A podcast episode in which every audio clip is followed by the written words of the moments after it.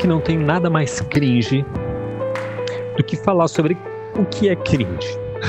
Esse é um assunto que a gente está pegando já o, como é que diz, Gil, a segunda bola, né?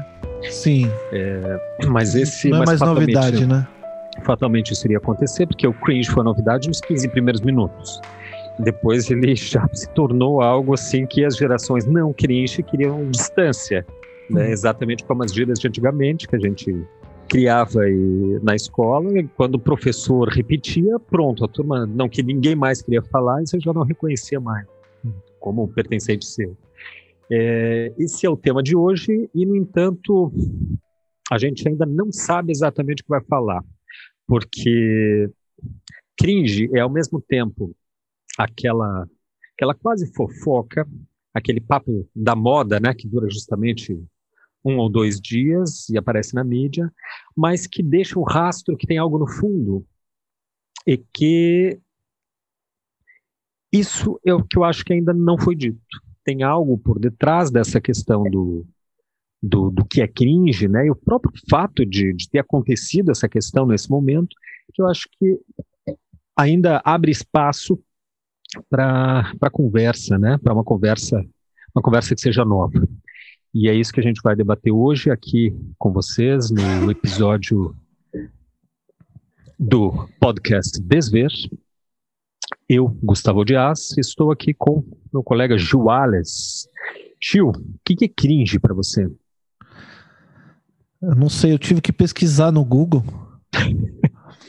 eu sei, eu sei eu, na hora que eu na hora que eu botei no Google para pesquisar, eu pensei, provavelmente isso aqui que eu tô fazendo neste momento é cringe. Eu fui lá, no que eu fiz a pesquisa, eu confirmei que era mesmo. Mas eu, eu acho que o que tem de mais interessante nessa. Bom, cringe é uma palavra para começo de conversa. cringe é uma palavra. E a gente que gosta do Lacan, e a gente sempre fala que a gente só faz esse, esse, esse podcast para falar do Lacan, na verdade. Uh, sendo que a gente não sabe, então a gente não é especialista em nada de, nem de psicanálise, nem de muito menos de lacanismo, né? Mas é, é, fã, é, é fanboy que fala. Uh, Essa mas, coisa de fã clube é cringe também, né? Também, é. Não, não, tem que. A garotadinha tem fã clube ainda. Eu acredito. Mas foi a nossa geração que inventou, isso eu reivindico. Porque... Mas assim, eu acho que no, no, na psicanálise lacaniana tem uma coisa do significante como algo muito poderoso e que, que, e que uh, o significante não é o som, a imagem acústica da palavra, né? Então, assim, uma palavra, ela às vezes parece que é pouca coisa, mas ela às vezes toma um, uma, uma, uma, diversidade de significados né, que se alteram e, e uma, um atrelamento desse significante com outros significantes que vão se, se somando, que vão se interagindo entre eles, que vão formando um pouco de quem a gente é. Né? Para o Lacan, a gente é meio que feito de linguagem, né, o ser humano. Uh, o sujeito é feito de linguagem. Uh, o inconsciente, né, é, é, tem, tem uma forma de linguagem, é como uma linguagem. Uh, e é feito de significantes. Então, cringe, eu me lembrei agora do Matrix, na verdade. Estava pensando nisso. Que o, no Matrix tem um, um diálogo que eu acho, sempre achei muito bonito, que um, um, um dos robôs ali, dos, dos softwares, né, na verdade, na imagem lá era um indiano, numa, né, mas era um. O, o, o personagem principal sabia que, uh, aliás, essa geração que tá falando cringe, eu acho que não assistiu Matrix, que é um filme muito antigo para eles. uh, muito antigo mesmo. Filme clássico. E é uma pena, porque é um filme fundador aí da cinematografia contemporânea também. Né? Sim. Uh, e, e, que foi, foi feito pelos irmãos Wachowski, e hoje, e hoje a gente chama eles de irmãs Wachowski, né? Uh, e de, muito depois a gente descobriu que era um filme, na verdade, o tema do filme, na verdade, é transitividade de gênero. Uh, E a gente, naquela época, achando que eles estavam falando de, de, sei lá, de platonismo, de, de não sei o quê, de, de, cyberpunk e tal. Mas eu tava, eu, eu tô, tô saindo qual do tema. é essa de transitividade de, de, gênero? Eu não sabia também, né? É, é, é. Porque a, a eles primeiro foi a Lana Wachowski, né? Que é, eu não me lembro qual dos irmãos Wachowski fez a transição. Eu só me lembro do primeiro nome dela já depois de ter feito a transição de gênero. Mas. E aí eles começaram a fazer outros filmes que tinha mais a ver ainda de modo mais claro, né? Com o gênero Sense8, uma série bem legal que saiu no Netflix, que é dos dois, das duas. É, e que trata de maneira muito sensível, mas muito forte e, e cheio de ação. Então, é, é, tipo realmente de trabalho que eles fazem o que elas fazem. E eu não tenho certeza se os dois fizeram a transição para do, do, de homem para mulher ou se foi só um. Então, por isso que às vezes eu falo eles ou, ou, ou elas. Eu sei que a Lana Wachowski fez a transição, não lembro se o outro fez. Mas. Mas, mas eles têm, assim, é muito, muito importante e tal. E depois, muito depois, eles fizeram esse comentário aí de que tinha. de que esse acordar, aquele despertar do Neil para uma outra realidade, aquilo tem a ver com descobrir uma questão de quem você é, sabe? No sentido de descobrir o seu gênero e tal.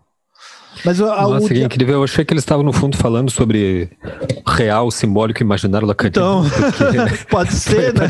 Eu entendi essa tripartição do, do, do, dos, univers, dos registros lacanianos a partir do Matrix. É, é, uma boa, é um bom modo, né, de, de, de, de enxergar. Mas eles. Mas esse diálogo que eu estava me referindo era do Neil com um software ali indiano que ia ser aposentado, e ele falou assim: ah, porque Deus não sei o que, não sei o que. O Neil estranhou, sabia que estava falando com, com um robô, e falou assim: mas Deus? Como assim Deus? Que que é, como assim Deus? O que, que é Deus? Aí o, o, cara olha para ele e fala: Deus é uma palavra. Aí ele olha assim, tipo, putz, pode crer, sabe? Como se fosse, como se ele tivesse dito algo muito profundo, né? E aí ele fala, e ele fala assim: "Não, porque eu tô aqui para proteger minha filha, porque eu amo muito minha filha". Aí ele fala: "Mas vocês amam?". Ele falou: "Amor é uma palavra. O que importa não é bem tanto não é tanto se eu amo ou não amo. O que importa é que o, o amor como uma palavra denota uma relação. Denota um tipo de relação entre dois entes. Assim como Deus também é uma palavra que denota um tipo de relação. Então eu, eu, eu começo a pensar eu começo a pensar o cringe por aí. É um significante e é um significante que tomou uma geração de assalto. A nossa geração, não a geração que falava, que, que, que criou o termo. Uhum. Sim. É como é um, é um significante que tem um, um, uma força de uma bomba, assim, uma bomba incendiária, né? Uh, que eles, eu suponho que eles pararam de, devam ter parado de usar, porque o pessoal mais velho, toda, a Ana Maria Baga tá falando cringe. Imediatamente, imediatamente suponho, todo mundo parou. Suponho que eles tenham parado de. Então eles só criaram o termo, jogaram em cima da gente, causaram na gente um fogaréu e saíram correndo. É, porque a, a nossa geração tem esse poder de, como é que diz o Gregório do Vivier lá? De é, na hora que, o, na hora que os mais velhos começam a falar o, uma gíria dos mais novos, os mais novos imediatamente largam o termo, né? Que nem a gíria apodrece, né? Apodrece, exatamente. Como foi na nossa geração, acho que teve um caso assim que o do Viver cita, que eu me lembrei também. Ele é mais, ele é mais novo que a gente, uns 5 anos, assim, acho que ele tem 35. O do Viver. E, e ele disse que foi viajou na maionese. Que assim, a gente mal começou a falar, viajou na maionese pegou assim, a, e o, o, tiozão do pavê começou a falar, viajou na maionese, e aí todo mundo já sabia assim, não, quem é dos nossos não fala, viajou na maionese, não. A tia da escola, todo mundo começou a falar, e aí pronto, você já não fala mais, porque aquilo é uma vergonha você falar, porque saiu, né? E quando o outro fala, parece que ele fala meio fora de lugar, assim, porque ele não domina a gíria, né? Mas então, é um significante que entrou com, com uma potência, eu acho que muito grande, que foi essa potência de fazer a nossa geração, que a gente vê, identifica ali entre pessoas que nasceram entre 82 e 2004, mais ou menos, né, millennials, geração Y, uh, que fez a gente reconhecer que a gente tá velho, né? A gente já não é, não faz mais parte da juventude. É, sobretudo fez a gente nos reconhecer, porque há esse reconhecimento sempre se dá através do, da, da, tipificação do outro. Né?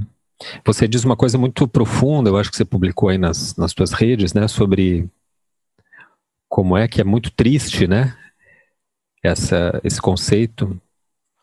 Como é que você diz lá? Ah, é, é, eu acho que tem um ponto também que, assim, cringe tem um sentido, assim, a gente, bom, eu ouvi, eu tenho muitos amigos, é, muito jovens, né, eu acabei essa semana, inclusive, eu acabei de me formar em História da Arte. É, Os parabéns, inclusive. Maravilha, que legal. Eu recebi até a Laura Acadêmica, porque eu sou nerdinho, Opa. fiz todos os trabalhinhos lá e tal. Laura, para geração não cringe, que não sabe o que é, quer dizer que você manteve uma, uma média, de, média de corte, né, de 9, 9 qual é o corte aqui no Num, é, Tem que ter 80% A na URGS. 80% de aproveitamento máximo. É. Ou seja, no, no, meu caso eu tirei 3B. Aí eu mostrei para minha família, eu mostrei para minha família, falei, ó, oh, só tirei 3B de todas as. Aí minha irmã olhou assim, mas por que que você tirou esses 3B? quer ver, pensa que eu quer ver, pensa que eu sempre fui um aluno exemplar. Na minha, o meu boletim escolar de, da escola do ensino básico, ensino médio, é ser de começo ao fim todas as matérias. Eu tenho, eu tenho um bem história só. Eu sempre fui um aluno bem medíocre, assim, mas, mas eu estava me divertindo muito na faculdade, assim, muito. Para provar aí que a gente, eu pelo menos não sou tão cringe, Gil, eu tinha, na época do meu primário, para falar primário é muito cringe, né? Porque hoje em dia é ensino fundamental. É. Não, é, a gente tem que aprender Não tem como fugir, novo, né? né? Você tem que reaprender. Nomes, Mas é. eu, é, durante todo o primário, eu lembro que tinha uma locadora de videogame, porque na época você pegava uhum. fita de videogame para jogar, né? E que é o seguinte, eles davam fita de graça, uma locação de graça, se tu mostrasse o boletim e tivesse só nota 10. Olha, que legal. Então eu me esforçava e várias vezes eu consegui fita de graça, porque era tudo 10 de alto a baixo, para ver como... No meu... Bem, eu podia ser nerd, mas eu também também não era totalmente, eu usava para jogar videogame, né? Não era 100% nerd. No meu caso, eu, eu saía no meio da. saía na metade da aula, cabulava a aula para ir na locadora. No meu, no meu caso, eu não tinha videogame, a gente era meio pobre, a gente não tinha videogame em casa. Então a gente ia na locadora para jogar por hora. Eu lembro que era o real, né? Naquela época o real tinha acabado de sair, era um, uma moeda muito forte. E um real era muito dinheiro, assim. Então eu acho que era um real por hora, ou era dois reais por hora, assim, eu alugava assim o um videogame e ficava lá jogando por hora. Você cabulava é, a aula? Cabul... Nossa, eu cabulava a aula pra caramba. pra qualquer coisa, cabulava aula pra sair andando pela cidade. Eu era um aluno muito ruim. Eu não gostava de ir pra escola. Mas é, eu fui aprender a, a gostar de ler essas coisas muito mais velho, assim, eu acho que depois dos 20 anos, assim, que eu fui começar a ler, estudar as coisas, sei lá, 18 anos mais ou menos. Sempre fui um aluno muito relapso. Mas eu tava falando do. Eu tava falando que. Você o que eu acho engraçado. interessante, né? Do, é, o que, do cringe, né? É, eu fiquei refletindo sobre esse assunto, né? Não, acho que não dá para não refletir sobre o assunto. E uma, uma coisa que me, me ocorreu é que essa, essa noção do cringe tem um pouco a ver com uma vergonha, assim, um, um se encolher de vergonha do outro, né? E esse, isso foi meio que disparado por um tweet, né, de uma, uma moça, uma influencer que eu não me lembro o nome, mas que ela botou no Twitter assim, ah, digam aí o que, que vocês acham que é cringe. E aí começaram a falar de atitudes da nossa geração, né? Ah, usar emoji com chorinho para falar que tá rindo. Ou em alguns casos, usar RS para dizer que tá rindo, né? Algumas coisas que são de linguagem de internet que a gente inventou, né? A nossa geração inventou a linguagem de internet, porque os nossos pais, os nossos irmãos mais velhos, uh, eles não sabiam como rir por escrito. A gente, a gente também não sabia, a gente teve que inventar, né? Eu me lembro de discutir com um professor, de professor, professores que eu, com, com, os quais eu conversava pela internet, uh, porque eu entrava em grupos assim de, de fórum, né, de, de, de, de, discussão sobre literatura, sobre essas coisas. Os professores falavam assim: não, o correto da risada é AH exclamação. AH exclamação, AH. Eu olhava assim, mas não, mas não, A, A, A, A, não, não, não tá. Não tá na minha geração eu tenho uma escala, né? Que é assim. Eu acho que é ha ha ha. Quer dizer que você tá rindo um pouco. Se você botar em caixa alta, você tá rindo mais, com mais intensidade. Esse ha ha ha ha, ha de caixa alta. Se você botar um u, how, how, how, how, how, você tá rindo muito. E nessa geração mais nova, para eles é digitar qualquer coisa. E eu acho que é até muito mais espontâneo, assim, é realmente, pô, não dá tempo de você escolher que letra que, se você tá rindo mesmo, você bota qualquer, qualquer letra, né? E é, é parece que você tá descontrolado ali rindo, né? É que na nossa geração também a gente via que o outro estava rindo porque a gente estava na presença do outro quando contava piada, né? É. Tinha essa diferença. Agora, essa pessoal também, né? Para fazer muito RR ou RS ou KKK, a gente teve que usar muita internet é, é, de, de cabo escada. e de escada, no, falar muito no chat do Terra e do IG e do, do UOL, do UOL para eles, né?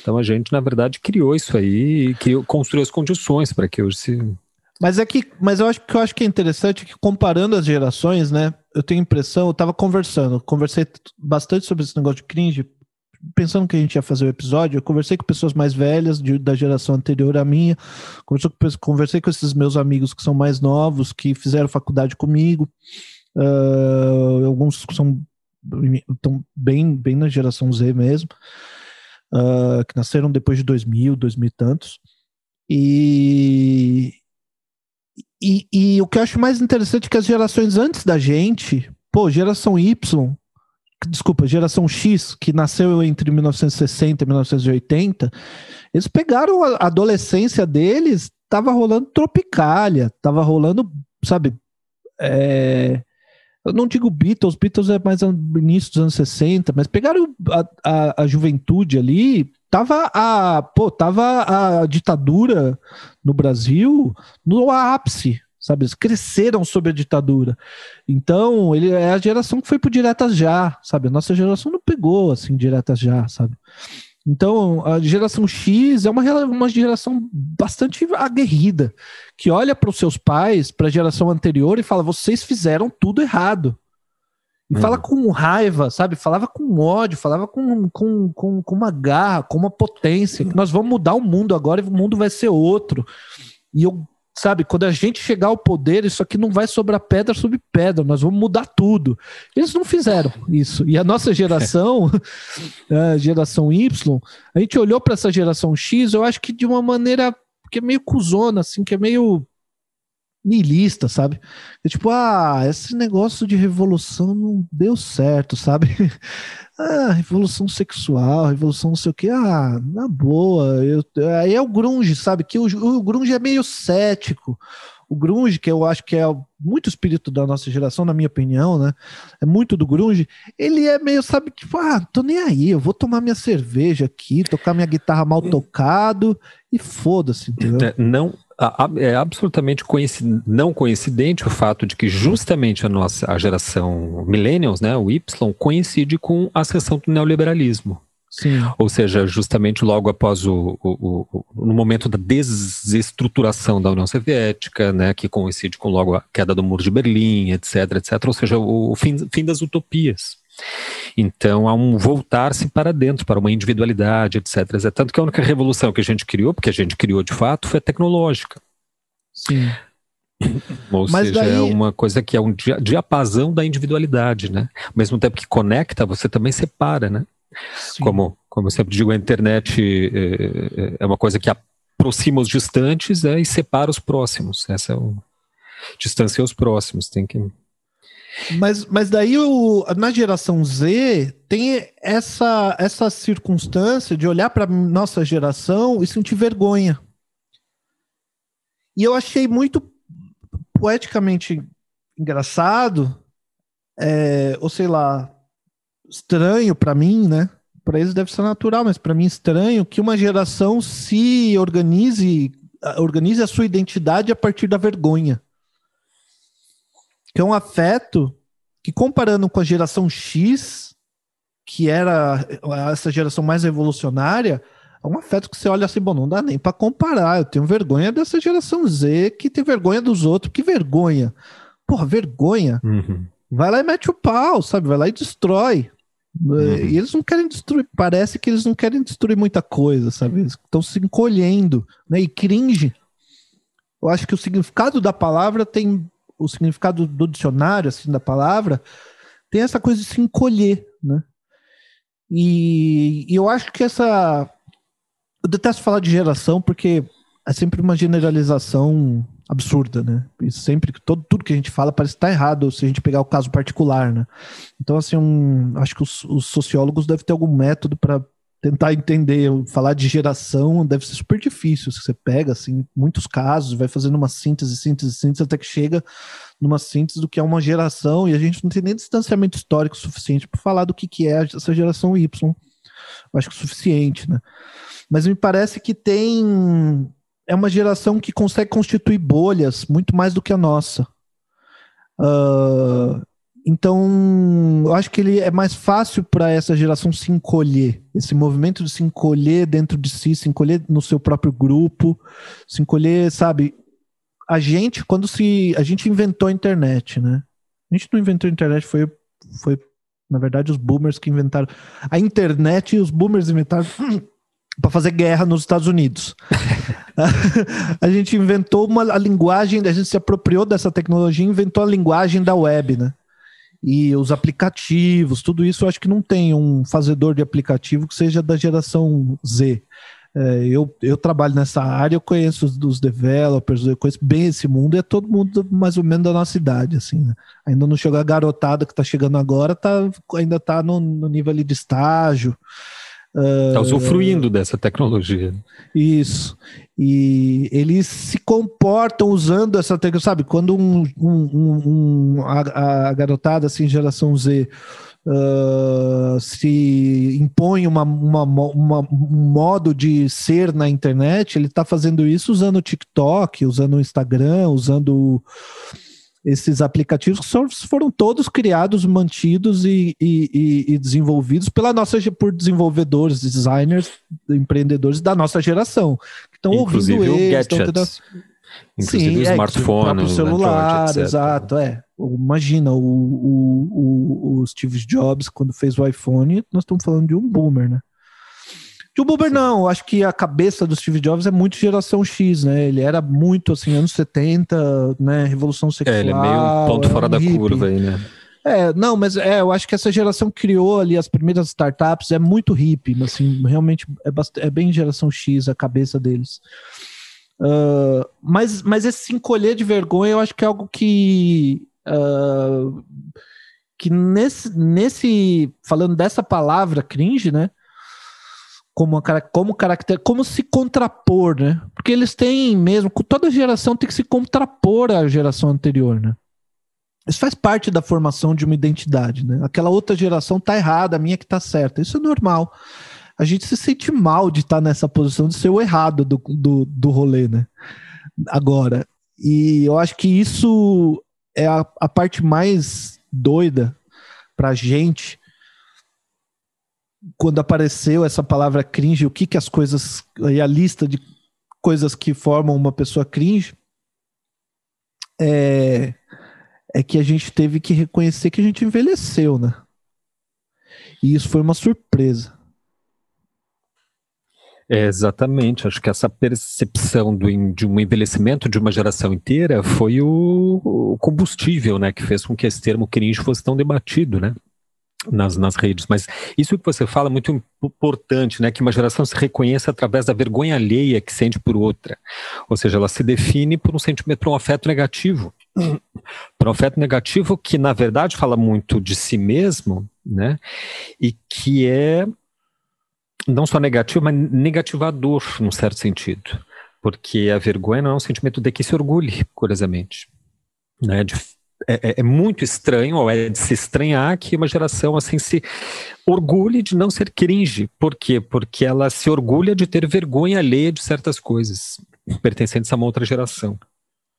Isso acho que coloca também não só a nossa velhice em evidência, o nosso certo a pretenso conservadorismo, o, anti, o fato de, de nosso careti, nossa caretice, mas também coloca em evidência uma diferença de autoafirmação geracional, que se eles se afirmam pela vergonha de certos comportamentos, a nossa geração se afirmou por uma outra, um outro princípio muito diferente, que era uma certa você citou o grunge, né? Eu acho que define bem isso mesmo, que é uma certa violência e digo mais, mais do que isso é uma autoviolência, uma violência contra si, que era um uso de drogas que se na década de 60 e 70 rolava drogas também, né? Foi o grande boom das drogas. Eram drogas psicodélicas, etc., para justamente ter um, uma ampliação de consciência, né? Para adentrar uhum. novas realidades, ver novos mundos, etc. Sim, a nossa geração usou outro tipo de droga totalmente diferente, que é a cocaína, a heroína, etc. Ou seja, ah. drogas de autodestruição,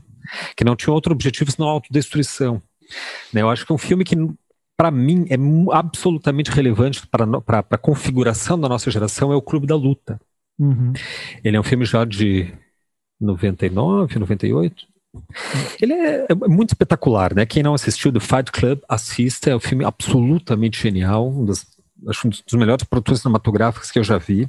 E, e aquela luta interior passada pelo protagonista, que é o que não tem nome no filme, né, curiosamente, mas que convive, né, com um superego, um alter ego destrutivo e que está absolutamente inadequado numa relação, numa sociedade neoliberal e etc., é muito a nossa geração. Uhum. Né, que ficou entre, é, não é nem hippie e nem yuppie, né, mas é um, um, algo depois, um degrau depois, que ficou assim deslocado, porque não se identificava com os hippies, nem com a geração de 60, uhum. 70, e também não se identificava com o neoliberalismo, exatamente. Então a gente tinha um certo costume de abraçar a diferença, de abraçar justamente aquilo que a geração não cringe nega, que é o weird, que é o estranho. Isso é uma coisa que eu noto muito e sempre me chamou atenção. No cinema americano, nas séries americanas, isso é absolutamente comum, não proferido não só por jovens, mas também por adultos, etc. Que é assim, qualquer coisa que saia de um dos limites da circunscrição absolutamente convencional, eles já dizem que é weird. Né? Eles já se encolhem e dizem weird, estranho. O que, que é estranho? Estranho é justamente aquilo, para não entrar na, em definições freudianas aí, mas ah. estranho no, na acepção mais direta é assim, é aquilo que, é de, que ainda não foi convencionado, que ainda não foi pautado pela linguagem, que ainda não foi inscrita num simbólico e convencionado num, num comportamento cultural. Ou seja, que não foi naturalizado a nossa geração abraçava tudo que era estranho, vibrava com a estranheza. Né? Não à toa, você sabe que a geração 90, é, na arte, é, que é, na verdade, aquela geração que fundou o que a gente chama hoje de arte contemporânea, uhum. era chamado na Inglaterra de geração weird. Ah, é? Que é Damien Hirst, que é Cindy Sherman, etc, etc. Ou seja, eram lotes de, de, de obras, né, de produções que que mesmo a Tate Gallery, esses grandes sistemas de leilão e galeria, não sabiam como definir. Uhum. Então, essa geração estranha, essa geração ficou geração weird, que é a geração 90, né? Que é mais ou menos onde a gente vai vai meio que, que despontar, assim, né? E parece que a geração, essa geração Z é muito aberta para diversidade de gênero, diversidade sexual, mas eu tenho uma impressão, é só uma impressão, posso estar completamente errado, mas eu tenho uma impressão de que a nossa geração era muito mais. Porque essa geração tem categorias muito bem definidas de diversidade. Então, tem uma cultura gay, por exemplo, que se desenvolveu acho que muito na nossa geração, final da geração X ali, né? Uh, enfim, o movimento gay foi ganhando força. Uh, era GLS no início e foi, foi tomando corpo político. Começamos, começar, começaram as primeiras passeatas né, do orgulho uh, por conta das, das revoltas mesmo, ainda com um sentido muito revolucionário, um, um sentido ainda muito. Nós precisamos mudar essa circunstância e tal. Uhum. E que foi. Stonewall foi 69, né? Só lembrando. Então, 69, Stonewall. Então, é, é bem o início do movimento, que ainda na época era. Uh, primeiro, primeiro denominado de LS, depois botamos o L na frente do G, porque tinha um protagonismo masculino exagerado, uh, por conta do debate feminista, então veio o L para frente e L e o S Depois era... tiramos o S porque era, S, eram simpatizantes ou suspeitos, Isso. ninguém sabia bem, mas é. afinal, você se define ou não se define, então não tem essa de simpatizante. Né? Isso, daí incluiu o, o B que era invisibilizado, o, o bissexual hum. parecia que não, não, né, não tinha visibilidade, nunca foi, aceito, né, nunca porque... foi muito aceito, não se encaixava, incluiu o T de trans e, e de, e de travestis essa noção mais, mais de, de, de transitividade de gênero, e, e daí fica uma, ficam subculturas, né, entre aspas aqui, mas ficam subculturas que são bem definidas, né, e que assim, a pessoa gay, o cara que é gay, ele tem que se vestir de tal jeito, e aí tem subtipos, assim, ah, que tipo de gay que você é? Barbie, é... é ou, enfim, tem... tem Bear Urso. Isso, bear, isso. E aí você tem que achar qual subtipo que você se encaixa. E dentro daquele subtipo você tem que se vestir daquele jeito, ter uns trejeitos daquele jeito, uh, e, e para sinalizar para o outro que você está jogando com aquele tipo de uh, escolha de objeto, como a gente fala na psicanálise, né? Uh, e, e na nossa época era algo uh, que não tinha essas coisas, porque pelo menos que eu saiba, não tinha muito essas coisas. A gente tinha referenciais uh, entre os, os heróis do mundo pop da nossa época, a gente tinha Michael Jackson, a gente tinha o Prince como a dupla, Cazuza, né? Cazuza, Renato Russo. Renato Russo, isso. Tinha pessoas, o próprio Michael Jackson, eu acho que é uma referência bem importante, para mim, pelo menos, é uma referência muito importante, assim como o Prince. Mas Michael Jackson, eu não sei qual era a sexualidade do Michael Jackson, eu acho que ele era heterossexual até. Mas ele é super queer, super queer, né?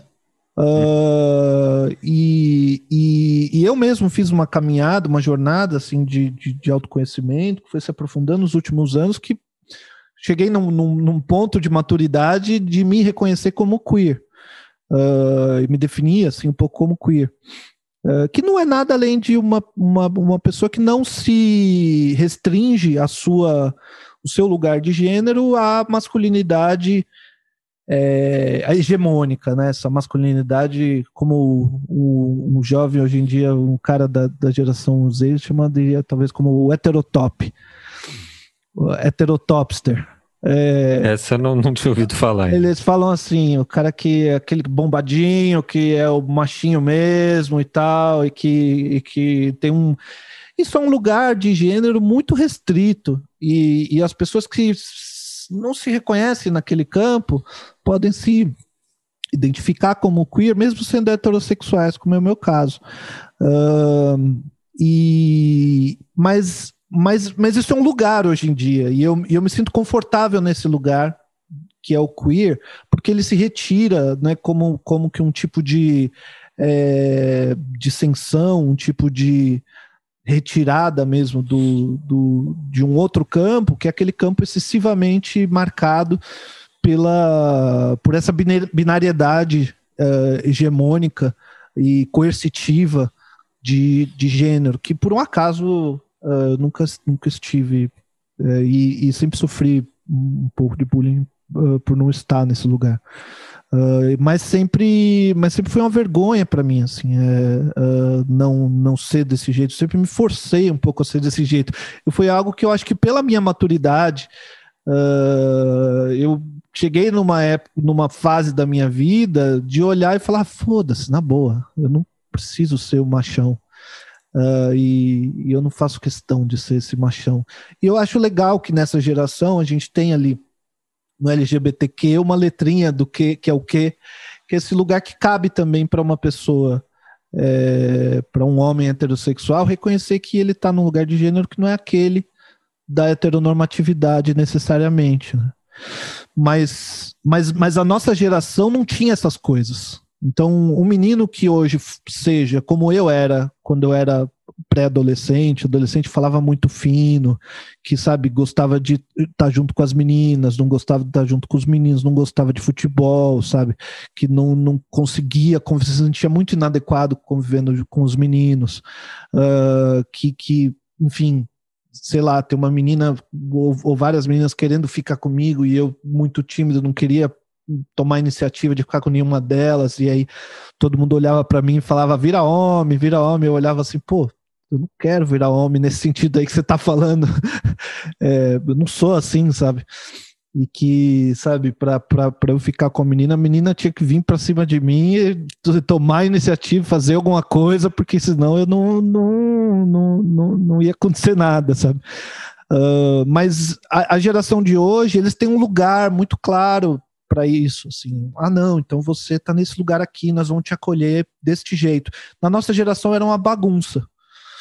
Uh, e claro, sempre teve, continua tendo, né, um machismo na sociedade muito, muito, muito disseminado e, e é ainda o lugar privilegiado, né, do homem que tem essa masculinidade hegemônica, é, é, que, que tem o máximo privilégio numa sociedade patriarcal, mas na nossa geração a gente tinha o, o Kurt Cobain, que eu acho que é um, na minha opinião, do maior herói ali daquele momento nos anos 90, no, com Nirvana, no grunge, que ele veio fazer um show aqui no Brasil, ele botou um vestidinho assim, tipo um vestidinho de chita, sabe?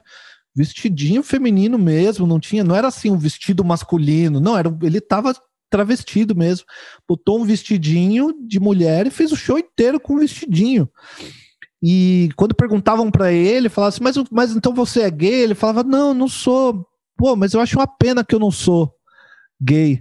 Porque eu acharia, acharia excelente se eu fosse gay, porque eu acho muito da hora que o gay ele tá é, se contrapondo ao sistema muito mais do que eu. Ele diz isso numa entrevista. Mas eu acho uma pena que eu não sou, mas eu não sou mesmo. Então, quando eu boto assim uma roupa de mulher, é com essa intenção de causar um constrangimento no cara que é machista, entendeu? Uh, e, e, só que essa atitude não tinha um nome. Ah, então o Kurt Cobain é queer e ele se identifica como. Não tinha nome para essas coisas, sabe? Nossa geração não tinha essas acho que não tinha muito essas categorias como tem hoje. Né? Então, ao mesmo tempo, uh, hoje tem uma abertura maior para a diversidade, mas uma diversidade que tem que se encaixar em certos lugares, que tem um jeito adequado e autorizado de ser. Né?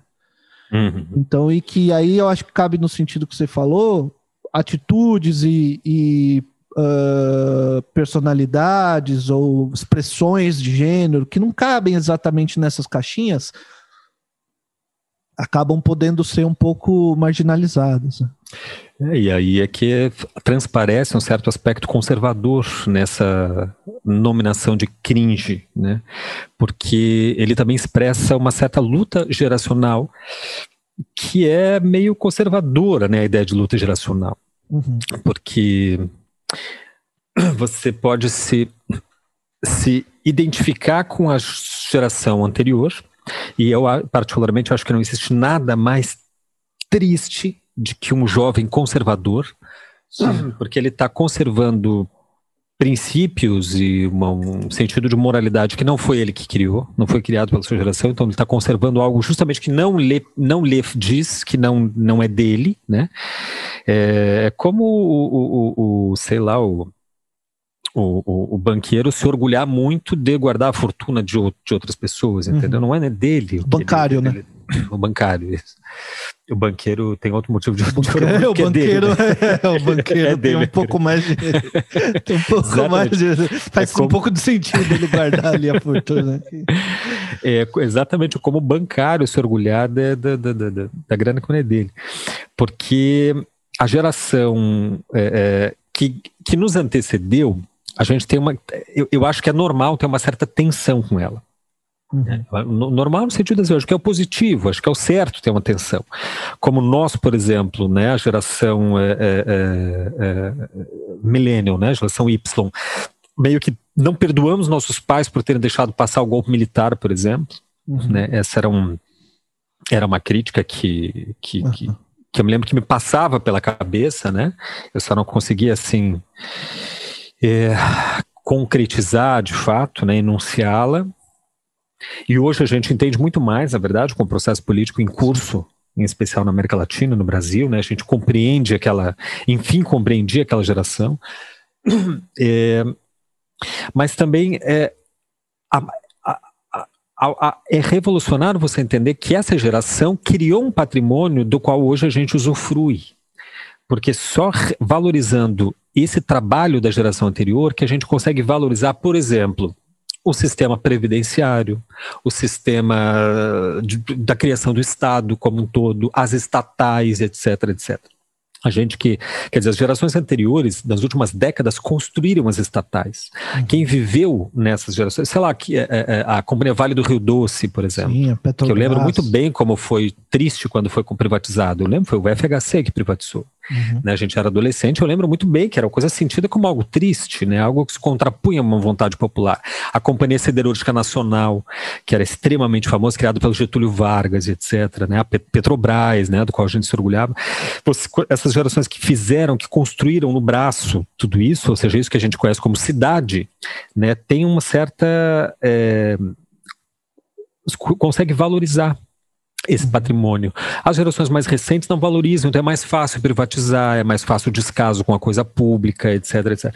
Então, essa tensão que se deve ter com a geração anterior, ela é de duas ordens, né? Ao mesmo tempo um estranhamento, porque afinal não é nossa cultura, não são os valores que nós criamos, mas ao mesmo tempo também uma certa valorização, digamos, no, no, no sentido correto, né? É, quando a gente coloca essa, essa linha, essas linhas geracionais, cruza com as linhas políticas, é, eu acho que tem algo interessante aí, que é na o, o, a gente tem os boomers no Brasil, né?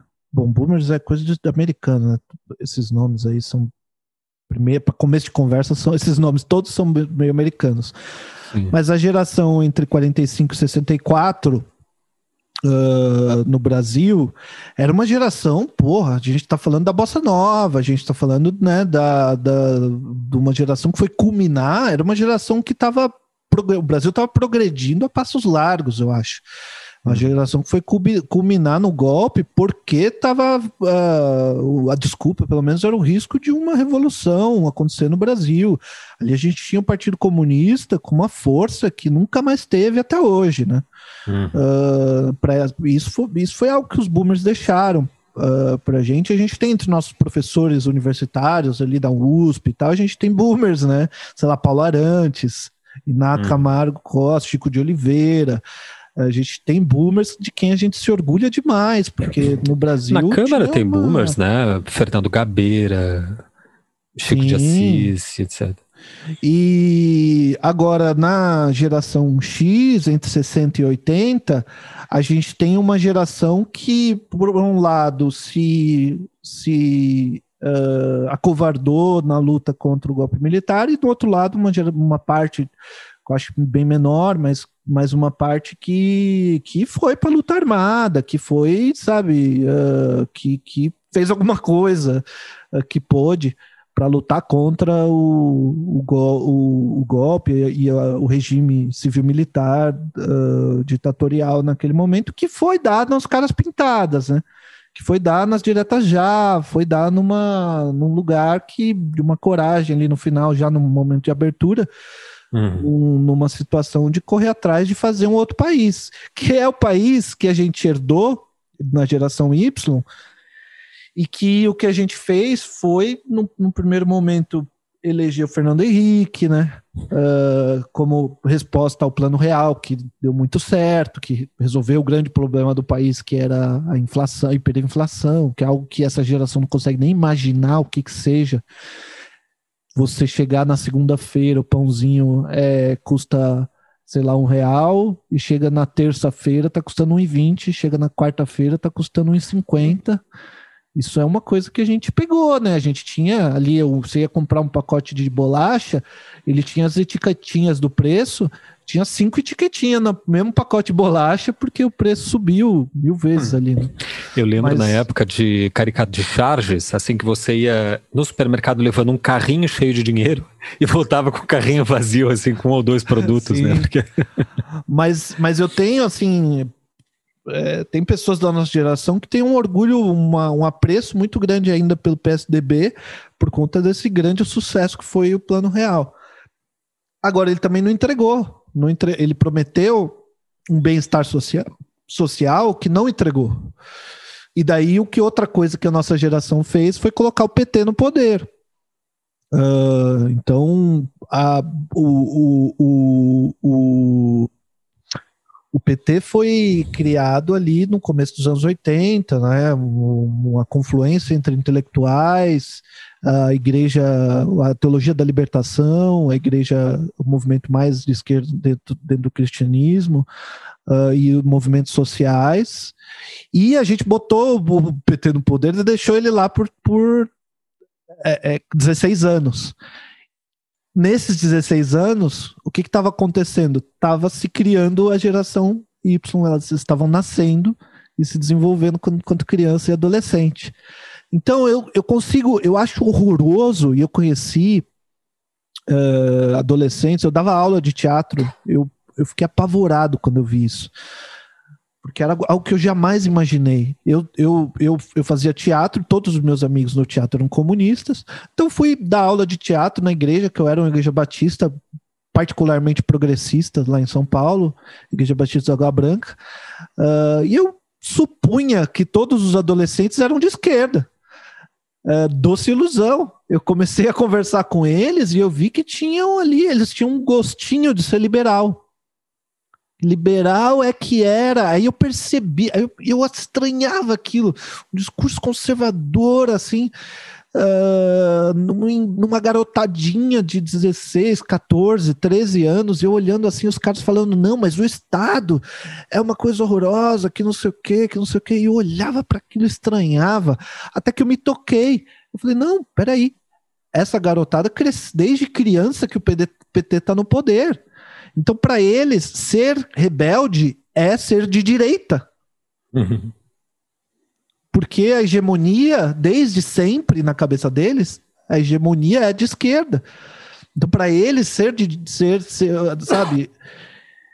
Uh, e, e, isso, isso me assustou bastante. Então, a gente tem uma geração que tem uma, uma parcela conservadora bastante importante. Bastante isso importante. Se, isso curiosamente se transforma, no caso aqui é uma boa notícia, né? Mas curiosamente se transforma muito rapidamente. É, é, é impressionante mesmo. Num um único governo, recentemente eu andei lendo uma, uma pesquisa que assim, no único governo, os investimentos e a, a condução, por exemplo, da educação, pelo, pelo Ministério da Educação, por exemplo, as, os resultados podem ser vistos num único governo por incrível que pareça, né? Então começa o governo com uma certa pauta, no final do governo já dá para ver os, os, frutos, né? Como se alterou o perfil dos alunos que entraram e que saíram do, uhum. do ensino médio, do ensino fundamental, etc. Recentemente, essa semana ainda, a gente conversou com o Fizemos um bate-papo com o Marcos Beccari. Inclusive, quem tiver interesse, ele está no meu canal YouTube, Gustavo Dias, ou no meu Instagram também. Eu coloquei parte do, da conversa lá. E eu conversando em em, paralelo, em, em, privado com o Beccari, ele me disse que, os, que estranha muito que os alunos dele na, na UFPR, especialmente os, os mais assim de primeira e segunda fase, são muito de esquerda. Mas é de esquerda assim, do, eles não são do PT, eles são do partidão. Ah, é? E ele assim, tipo, muito PCO, impressionado. Pre...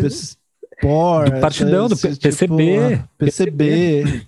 Aí ele acha que é, ele acha muito divertido porque ele é o único do colegiado dele lá, que é o departamento de design, é ele é o único que consegue fazer media, ter uma mediação com essa galera.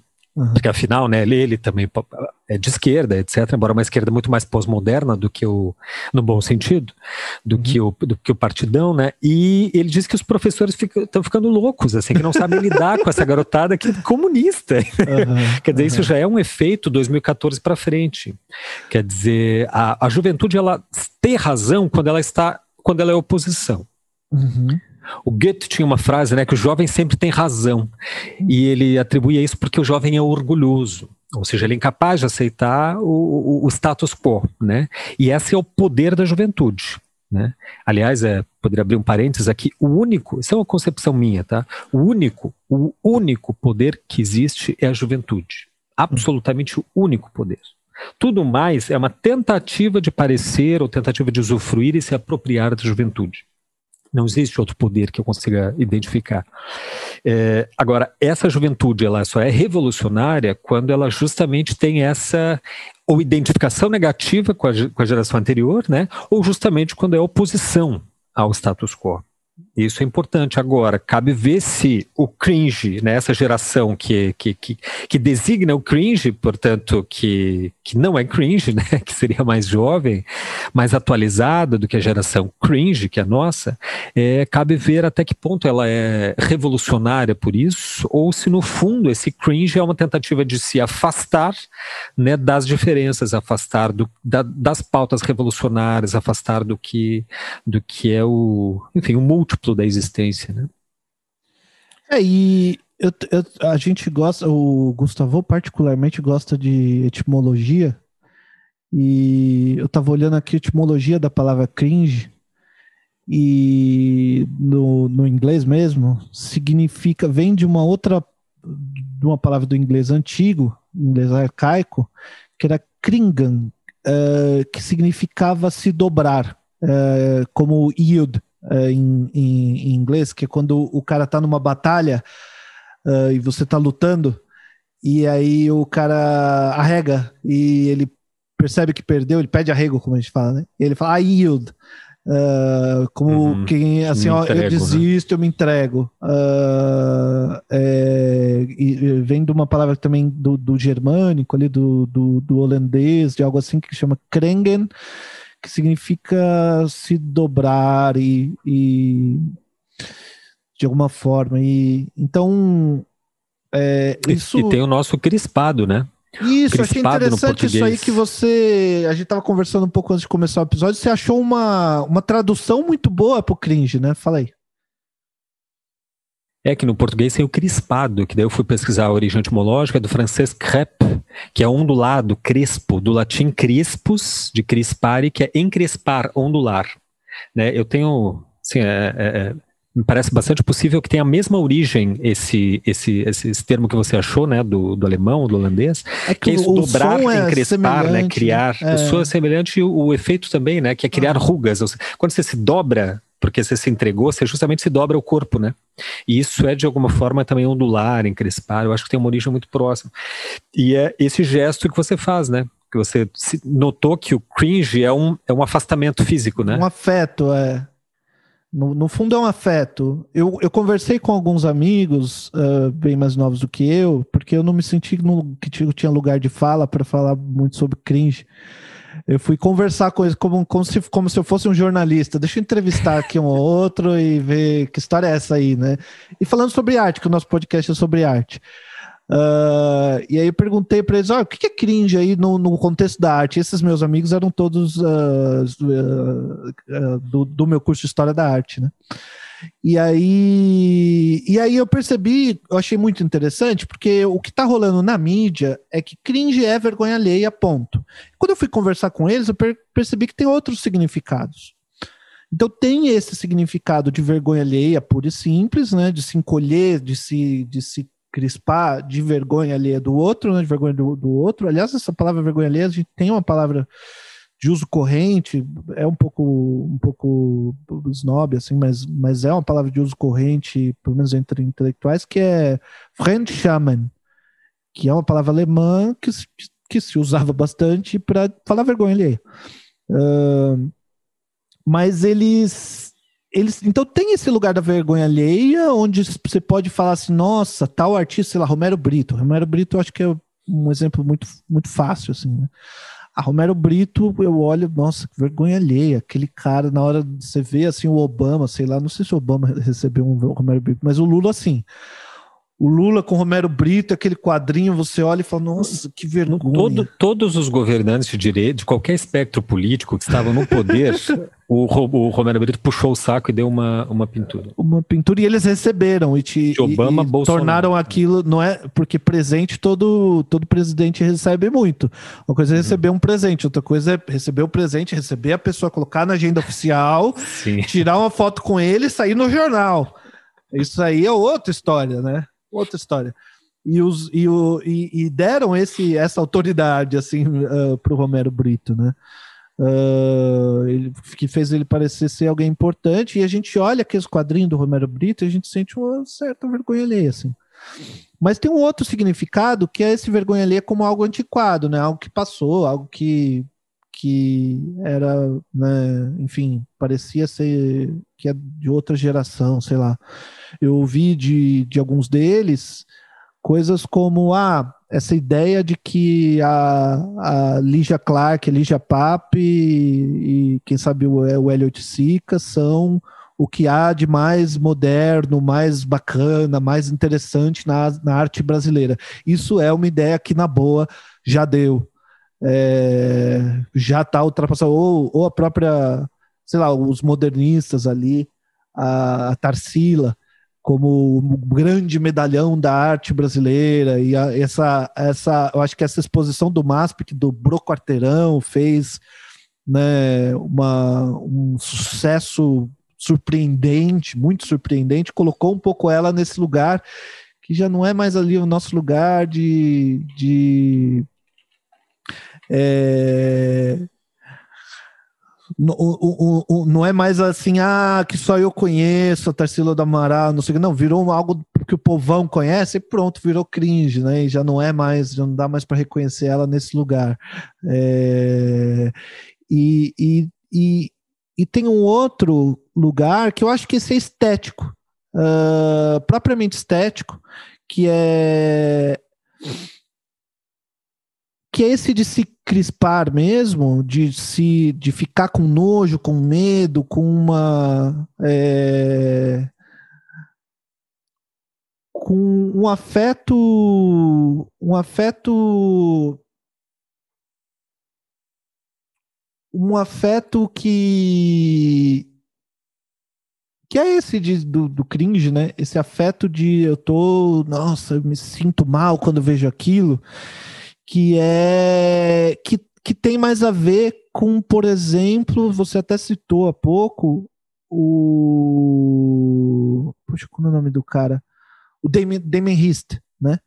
Que ele tem aqueles trabalhos com né, um, um bicho ali, sei lá, um, um, tubarão empalhado dentro de um aquário de vidro e você olha aquilo e te dá uma sensação estranha. Uma amiga me surpreendeu Uh, uma amiga citou Hieronymus Bosch. Pô, Hieronymus Bosch é um cara, sei lá, uh, da, da, da, acho que não, não, chega nem a ser da Renascença, não me lembro bem uh, de o ano do, de, de nascimento e, e, morte do, do, do Bosch, mas uh, mas aqueles quadros uh, especificamente. É, bom, é século, é século XVI, né, o Bosch. Mas aqueles quadros dele ali em que tem uma pessoinha com uma cabeça de animal e que tá fazendo uma, umas coisas estranhas, parece que tá comendo o outro, e aquilo dá essa sensação estranha, essa sensação de se, de se encolher, né? Um, então, assim, para essa minha amiga, um quadro do Bosch dava essa, um pouco essa sensação.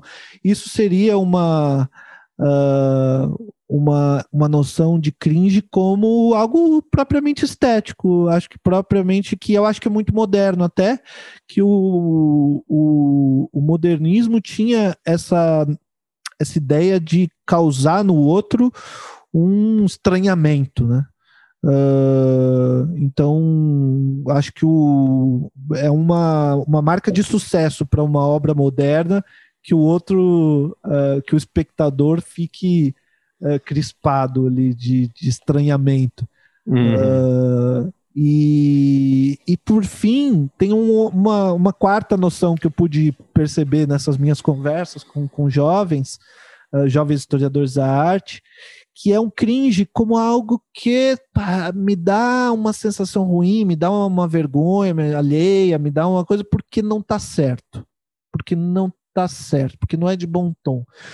E aí a gente pode citar, é, por exemplo, museu que faz ali uma museu, uma galeria, instituições culturais que fazem ali uma exposição do negro. Aí faz ali a exposição do negro, no outro, no, aí no outro ano faz uma exposição ali do, do de LGBT, aí na outra, no, outro, no outro ano faz uma exposição só de mulheres e faz um checklist assim de politicamente correto e fala pronto, agora eu não devo mais nada. Só que na composição da diretoria, do conselho, dos críticos que são autorizados que escrevem, uh, toda a composição de poder realmente daquele uh, de lugar de fala, de determinar quem é que vai uh, decidir o que naquele lugar é tudo homem branco. Então você olha para isso e fala: Ó, oh, meu amigo, desculpa, você não está me enganando, não.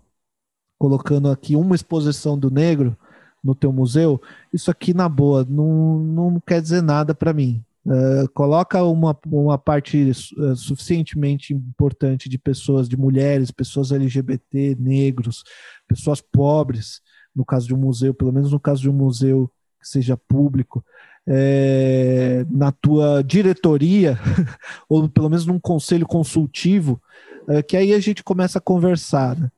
Uh...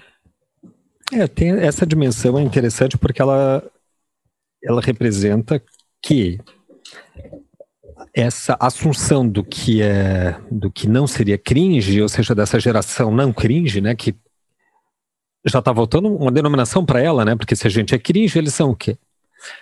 fica ruim, né? Ficar falando geração não cringe, eles precisam de uma denominação, né? Uh, mas é, é, quer dizer, o fato de, da ocorrência dessa contenda sobre o, o cringe, etc., eu acho que já é um certo é, resultado de que existe um certo gargalo de conceito, conceitual mesmo, de definição, de enunciação de um certo comportamento que, que, hoje já é para além do politicamente correto. Né? O politicamente correto acho que já virou um conceito muito estreito para caber para uma geração, porque afinal é, não é algo novo. Politicamente correto, eu me lembro, já em 2000 se falava. Né, na época da, quando surge a os conceitos de globalização, também surge junto o conceito do politicamente correto, né, relativismos culturais, etc., essa como disciplina, né, e, e, acho que hoje ele já não diz muita coisa e precisa de, uma no, de novas denominações, de novas enunciações de lugares de, juve, de uma juventude que não exatamente se reconhece, né, não, não consegue se reconhecer, por isso que se identifica através de outra, né, através de sua diferença com outra. No caso, essa outra é a nossa. Né? Uh, eu ainda insisto que, que tudo, toda essa reação né, ao, a, a, a esse patrimônio, que de fato pode ser, sim, antiquado num certo sentido, e no outro sentido, como você mencionou agora, politicamente incorreto, né? Essa distância, de fato, realmente é boa, né? ela é positiva, no sentido de que ela é, ela é revolucionária, ela é progressista, né? ela é... Uhum. Só que eu vejo a, essa emergência como ainda uma certa reação contra aquilo que é diferente. Ou seja, uma não, um não uma impossibilidade de diálogo com o múltiplo, com o diferente, com o diverso, com o plural ou seja, algo fundamentalmente não politicamente correto, né? Porque o lance politicamente correto é a aceitação das diferenças, é a, a grande, o grande vocábulo da contemporaneidade para mim, eu tenho isso há 10, 15 anos, é mediação. A ideia é conseguir fazer mediação, não apenas entre entre diferentes, né? Mas, é, é, mas entre múltiplos e, e, e, entre, digamos assim, extremos. Extremos dialogáveis, né? Não estamos falando de fascismos. Fascismo não é lado nenhum, né? Fascismo é um não lado.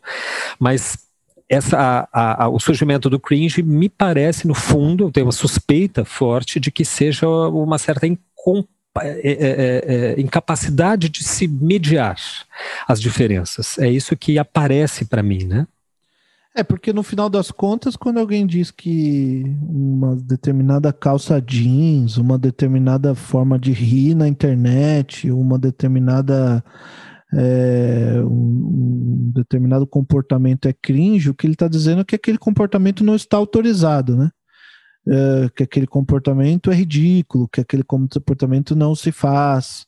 Então, nesse sentido, é um modo de controlar o outro, né? No, num sentido de. Uh, um sentido de determinar o comportamento do outro, né? um, um sentido de fechar um, um jeito correto de, de viver. E nesse sentido, quando você fica patrulhando os outros e falando, ah, isso aí é cringe, aquilo lá é cringe, aquilo não sei o que é cringe, você está uhum. simplesmente ridicularizando uma outra pessoa, isso, que é sim. o oposto do que a, a, luta pela diversidade deveria fazer. Uhum. Né? Precisamente, exatamente isso. É, bom, a gente já está indo assim para os finalmente, recebemos a, a, algumas críticas quanto à quanto a duração do, do, do podcast, que eu não entendi por quê, porque afinal, gente, só tem, o último é, durou uma, 40, é? uma hora e 45 minutos. É. O que, que é duas horinhas, né? Ali, não dá nem tempo de lavar a louça. né? Mas, Ô, é, mas que pra... louça é essa que chega aqui em casa, né? É aquela que é a minha, né? Que é uma vez por semana que eu lavo, quando a pia já está absolutamente.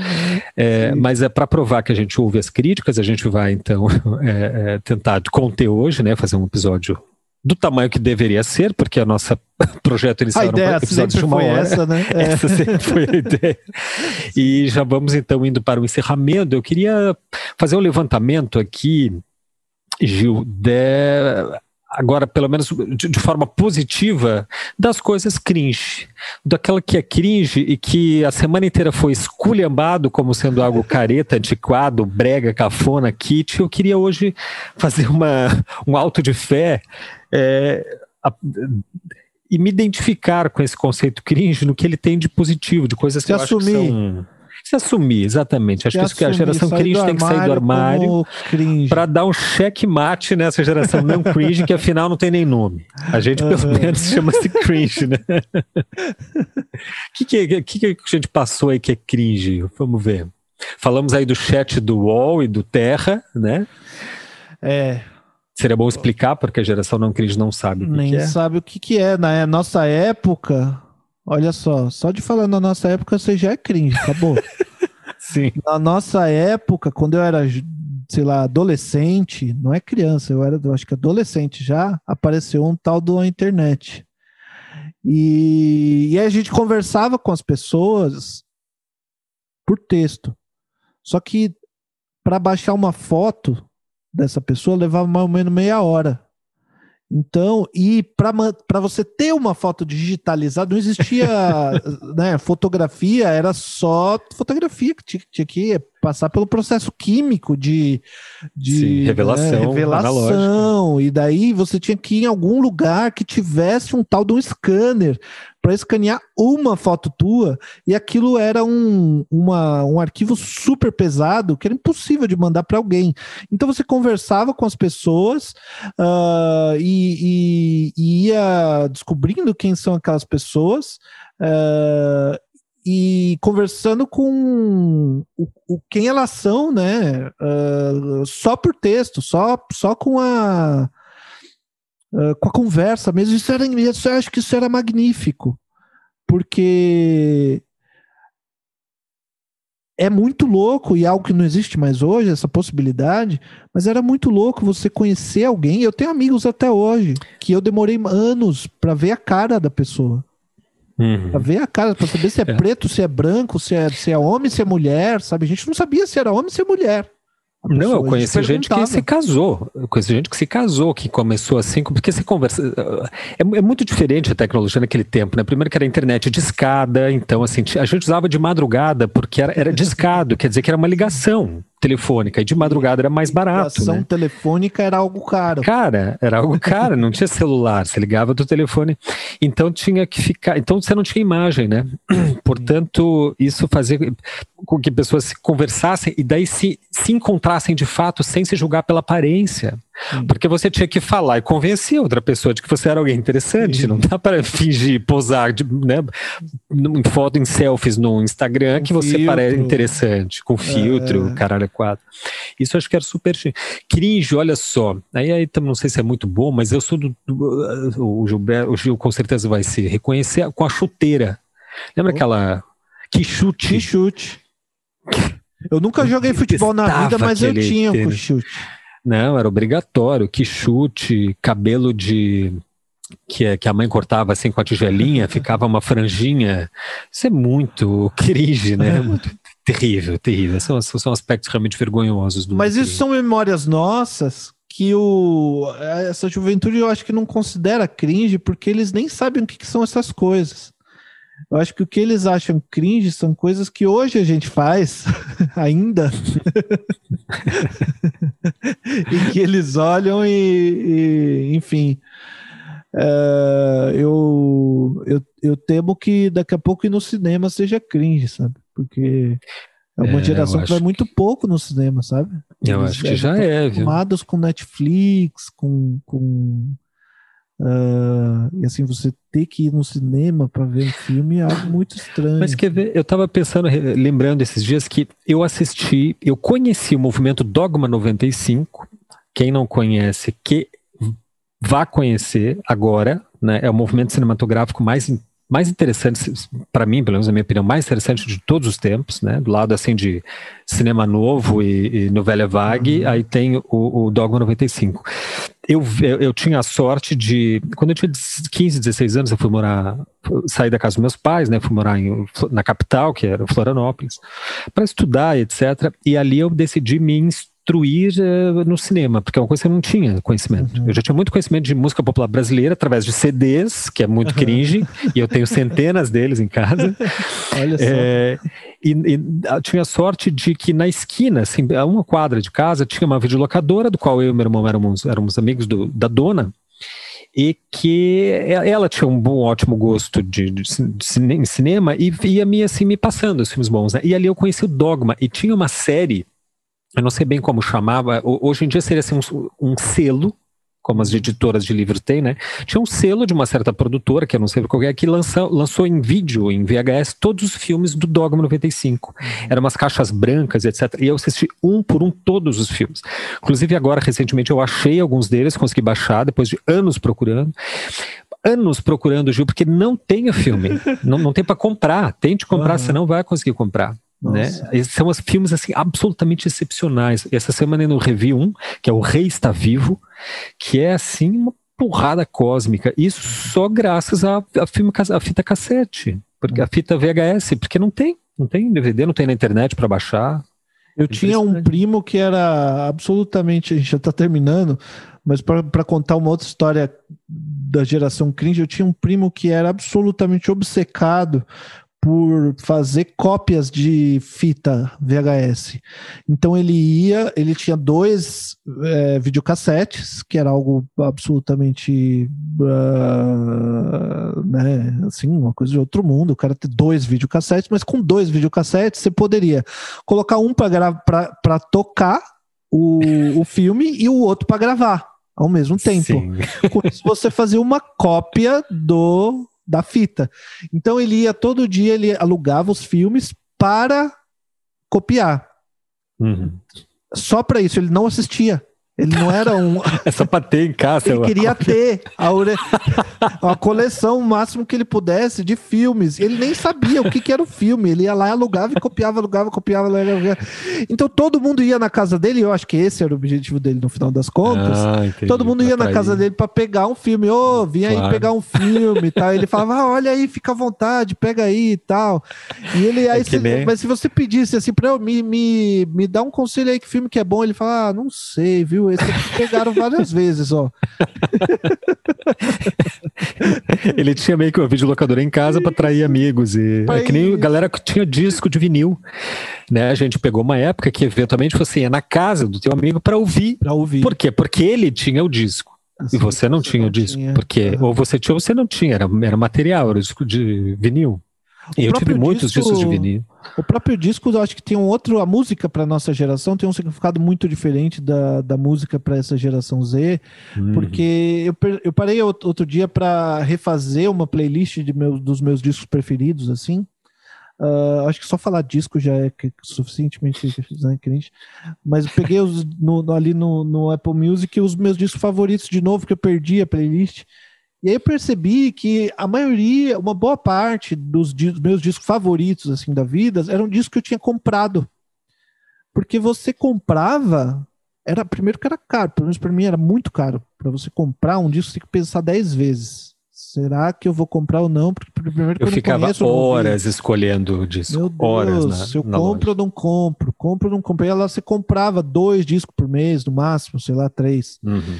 E daí Uh, e daí você tinha poucos em casa. Então você ouvia aquele mesmo disco mil vezes.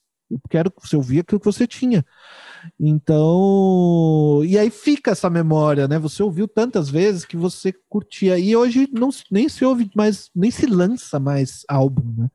Só lança, os artistas lançam uh, quase que só é, é, singles, né? E eu acho que vai, vai se perdendo um pouco esse gosto de uma, um desenvolvimento maior de uma ideia musical, né? Concordo plenamente. Eu também sinto falta, muita falta disso, porque o disco é uma obra. É tipo uma exposição. Você vai uma exposição é. de, um, de, um, cara, uma individual, ele tem lá a, a, a exposição. É uma exposição, uhum. uma temática, uma, uma poética e tal. É, e hoje em dia não, você ouve retalho, né? Você ouve uma música de tal, um single, etc. Né? Uhum. Um disco, nossa, eu sou daqueles que lia toda a ficha técnica do encarte. Uhum. Encarte, só para explicar aos 2% da geração cringe que ouve o nosso programa, porque qual é a percentagem ali? É... Entre 18 e 22 é 2%. 2%. Então a gente pode falar mal deles à vontade. a nossa faixa etária de 23 a, gente... a 44, mais ou menos. Assim, Como a gente tem mais ou menos uns 50 ou um 20 fixos, assim, que ouve todo episódio, é uma pessoa. então, meu amigo, sinto muito. Me desculpe, olha, a gente não queria estar tá falando isso de você. É. O que eu li um encarte para você aqui, então, que não conhece, era um, é uma capinha do CD que você tirava de dentro da caixinha e tinha ali as letras das músicas, a ficha técnica, quem compôs, que é o, que qual gravador, aonde, a data de gravação, etc. O agradecimentos, algum texto eventualmente do próprio músico que eventualmente escrevia, né? É que eu não sei, Gustavo, se a pessoa que tem 18 anos hoje, eu não sei se ela sabe o que é um CD. Talvez um ela lembre um compact da infância. Disc. É aquele um disquinho da infância ela tem. Assim, ah, sim, quando era criança eu tinha. Talvez ele Mas isso, isso curiosamente se inverte, né? Eu me lembro de uma história que o Cristóvão Teza, aquele escritor, né, contou que um dia ele estava limpando os vinis Uhum. Porque tem um jeito de limpar vinil, né? É uma, é uma claro. arte limpar o vinil. É um jeito, tem uma flanela, tem tal, tal, tal. E daí disse que o netinho dele chegou para ele assim, mas o que, que, é isso, vovô?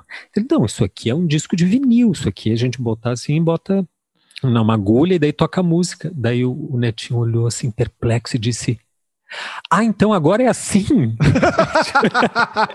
Muito bom. Essas inversões acontecem, né? Quando há um, um distanciamento. Né? Tem uma coisa só que realmente é cringe que eu não sinto falta, que são os famigerados disquetes. Esse ah, realmente é... infernal. É, não era, não muito. era muito útil. Sofri muito. Sofri muito era o que tinha, mas é, a internet da nossa época, a gente fala com saudade do, da comunicação por texto, sem conhecer a pessoa, mas era muito doloroso. Uhum. mas vamos encerrando então? Vamos lá, tem, nós recebemos é, dos, dos, dos, das centenas de e-mails que dessa semana, eu vou separar dois que na verdade foram Sorteamos, os né? que a gente recebeu. Não, Vamos sorteio.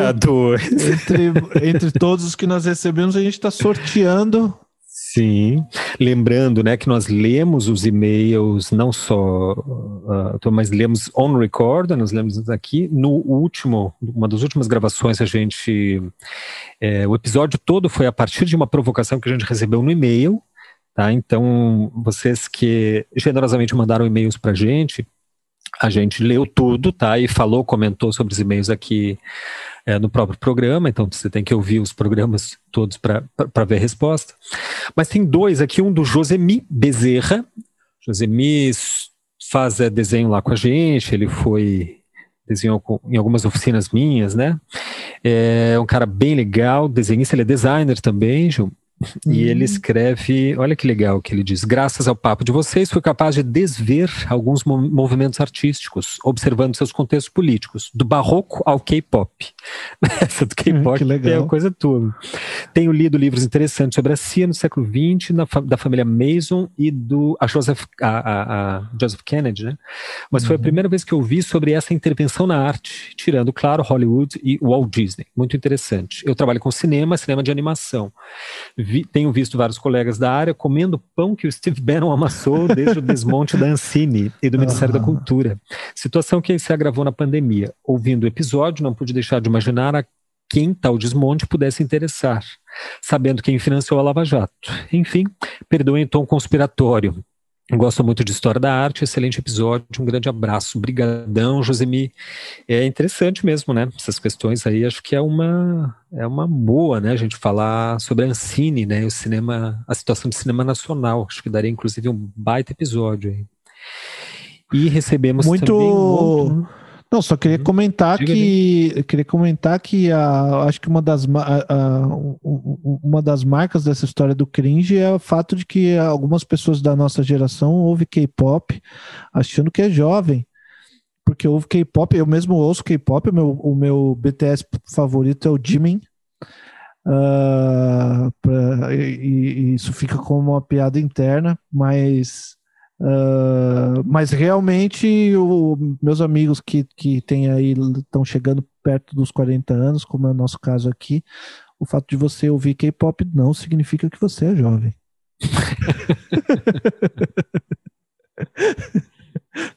Qual foi o outro? Uma...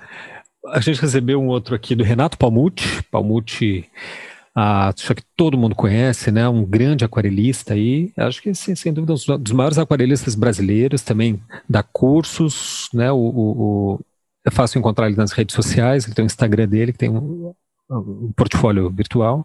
Renato Palmucci nos escreve: Hoje eu fiquei em dia com o único podcast que faz questão de não deixar passar nenhum episódio. Olha Opa, que legal. Que legal. Acompanha, gente. Estava um pouco atrasado na sequência, mas foi muito produtivo ouvir sobre a seleção de artistas e sobre a treta da teologia no mesmo dia. Aí ele se refere à nossa. A gente fez um top 10, né? Vitor Hugo. artistas que não que você não poderia deixar morrer sem ter, ter visto, né? E falamos uhum. sobre a, a, teologia, né? E as tretas uhum. dentro da teologia.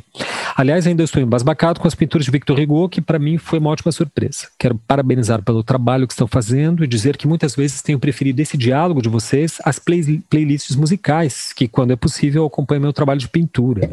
Abraços, Legal. Renato. Puxa, Palmute, muitíssimo obrigado muito generoso e ficou, ficamos orgulhosos de tê-lo como ouvinte, né? Uma, uma, uma, uma, audiência tão qualificada assim. É, a gente também ficou, eu na descobri as pinturas do Vitor Hugo numa aula na História da Arte, fiquei muito embasbacado também. Quando eu mostrei pro Gustavo, ele olhou, regalou, ele não acreditava. Ele falou, mas é mesmo, Gil? Eu falei, é ele mesmo. Mas você tem certeza? É ele mesmo. Então, se você não foi procurar, gosta de literatura, vai procurar de novo. É impressionante, né? O episódio é o episódio 10, se não me engano, né?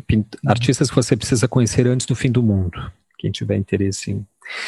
Bom, é, para finalizar, eu teria duas coisas, né, depois passo para o Gil, caso queira indicar ou fazer alguma observação em final, mas queria agradecer ao perfil da Art in Poa, é Art in Poa mesmo, é, que, que compartilhou também o nosso podcast aí nas redes, né, ele, ele é um é um perfil bem interessante, sigam lá no Instagram, Arte em Poa, e que é, seleciona ali, faz uma, uma como diz, uma, uma listagem né, dos eventos culturais mais atuais que estão rolando aí na cidade, e daí essa semana eles nos publicaram, né, compartilharam um podcast, agradeço muito.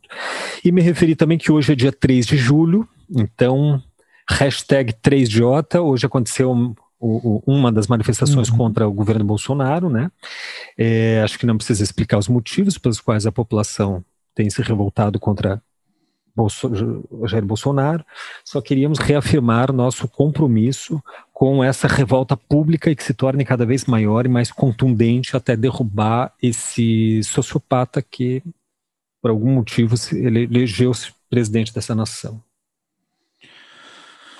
Sim, mantemos a nossa luta da nossa geração contra o fascismo, né? Quem diria que a gente ia ter que lutar contra o fascismo?